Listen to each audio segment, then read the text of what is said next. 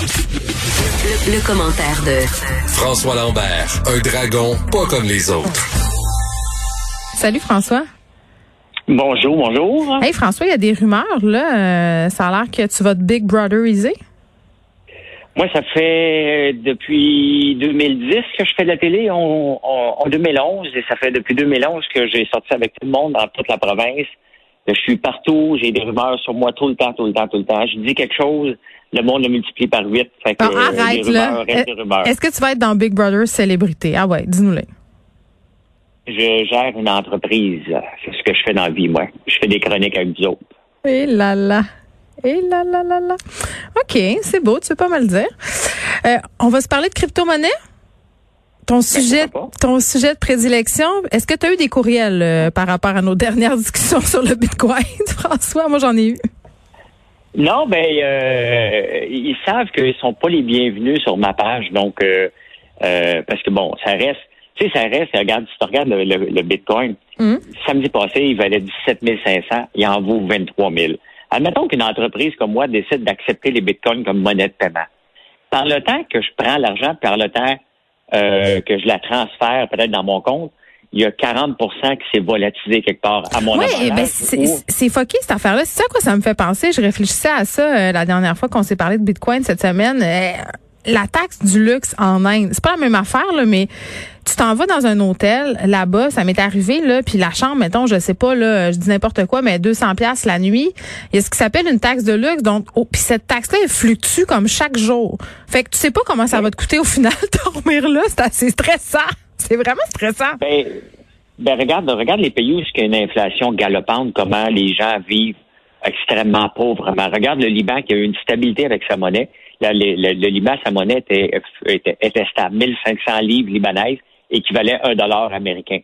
C'est encore le taux officiel, mais le taux dans la rue avec toute la famine puis toutes les crises qui se passent au Liban Mm. est de 9 pour 1.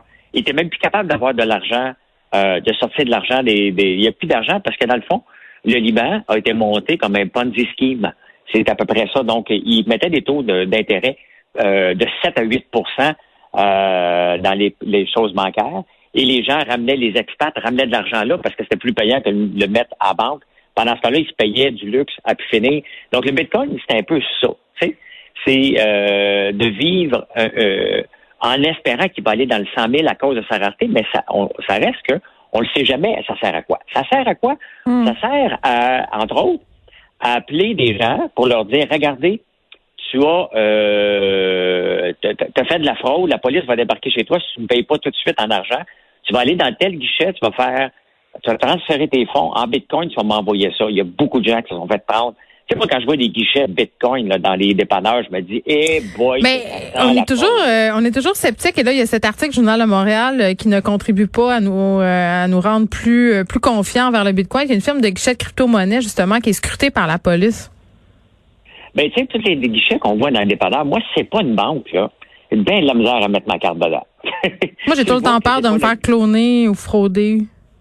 Ben, c'est exactement ce qui arrive en ce moment, c'est qu'il y a une enquête. Les- la, la- la compagnie avait enregistré sept guichets, mais il y en avait 22, je pense, tre- 13 ou, ou, ou 15 de trop.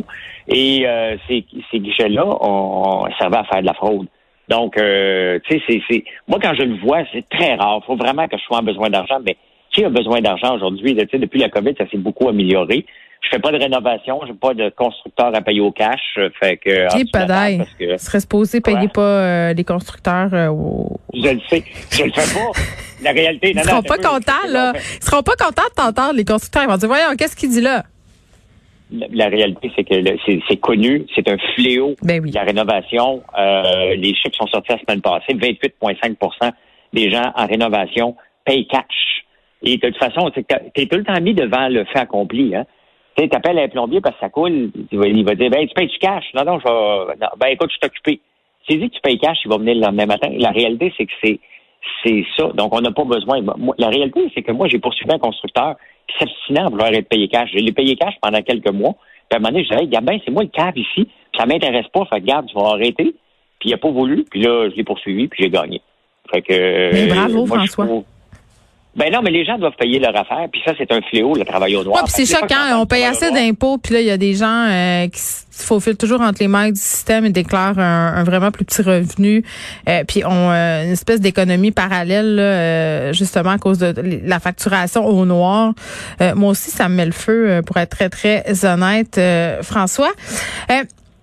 J'avais envie, euh, je niaisais ce matin, je disais à Fred, je disais, demandons à François de nous faire une rétrospective euh, de l'année de Monsieur Fitzgibbon parce que euh, il est encore un peu dans l'eau chaude, notre bon ministre, partenaire embarrassant dans une entreprise qui a des intérêts, notamment, je pense qu'ils font une pièce qui est utilisée par le gouvernement chinois pour filmer, mais filmer dans des entreprises où on fait du travail forcé.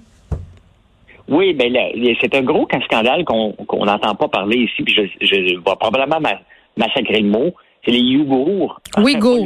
Les, les Ouïghours. Nous, on en a parlé euh, plusieurs fois à l'émission, puis la première fois qu'on en a vraiment entendu parler euh, de façon un peu plus mainstream, là, euh, c'est quand euh, c'est lors de la sortie du film Mulan, tu sais, qui a été produit par les studios de Disney, qui a été tourné pas loin de la région où il y a beaucoup de ces camps de travail où travaillent contre leur gré finalement les communautés, la communauté ouïghour, qui est dans le fond, c'est une minorité musulmane en Chine. Et moi, je dis qu'en travail, eux disent pas ça comme ça, là, mais vraiment des atrocités euh, sont commises là-bas, des gens qui disparaissent. Euh, moi, j'ai parlé euh, ici aussi à l'émission d'un trafic d'organes, des gens qui se font prélever un rein, c'est envoyé un peu partout dans le monde.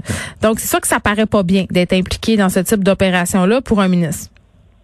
Non, puis la plupart des entreprises, la plupart des pays ont arrêté de vendre des, euh, des biens aux entreprises qui sont impliquées là-dedans. mais lui, ce qu'il savait, c'est ça la question quand même. Est-ce qu'il savait ça? Euh, ben, c'est drôle parce que le ministre, euh, tu sais, le, cette entreprise-là, Vision, les autres se sont dit, je vais aller chercher des gens à un moment donné qui vont être ministres quelque part, puis je vais les amener comme investisseurs parce que je vais le massacrer encore son nom, Champagne, le ministre Louis Pierre Philippe. Champagne, le ministre euh, du développement international euh, au fédéral. Euh, c'est Champagne. Un, petit, un petit Louis-Philippe Champagne. Tu me fais un petit génie en herbe, là, François. Et lui aussi est impliqué dans Immervision. Il a vendu ses parts. Lui, c'est drôle, il les a vendus facilement. Fitzgibbon n'est pas capable de les, vendre. Mais techniquement, les gouvernements n'ont pas le droit de vendre à ces gens-là, à ces compagnies-là. Et Fitzgibbon est encore pogné là-dedans. Non, mais lui, il dit qu'il essaye de vendre puis il n'est pas capable. Ben, ça dépend. moi, si j'ai une compagnie qui en vaut 10 millions, puis je dis, moi, je vais avoir 100 millions, c'est mm. facile de dire, je suis pas capable de les vendre si tu vas avoir un prix qui n'est pas le prix du marché. Hein? Euh, c'est sûr que c'est difficile quand c'est pas une compagnie qui est cotée à la bourse, mais le ministre euh, fédéral était capable de les vendre. À un moment donné, tu dois choisir. Tu dois choisir, est-ce que je veux être ministre ou je veux, je veux faire une passe d'argent avec Vision? Choisis ton camp, mais entre les deux, tu ne peux pas. Et combien de fois qu'un ministre peut être tout le temps pris dans hmm. l'eau chaude? Puis là, la, réalité... Combien de temps euh, François Legault va être capable de le défendre encore? Parce que... Ben là, ça paraît mal au point de vue international. C'est hmm. que c'est local, mais là, c'est un ministre qui est impliqué dans la vente de produits euh, pour... Euh, c'est pour filmer, c'est des caméras de surveillance. C'est ça, mais pour filmer des cas de concentration, alors que les pays ont banni les entreprises qui hmm. font ça.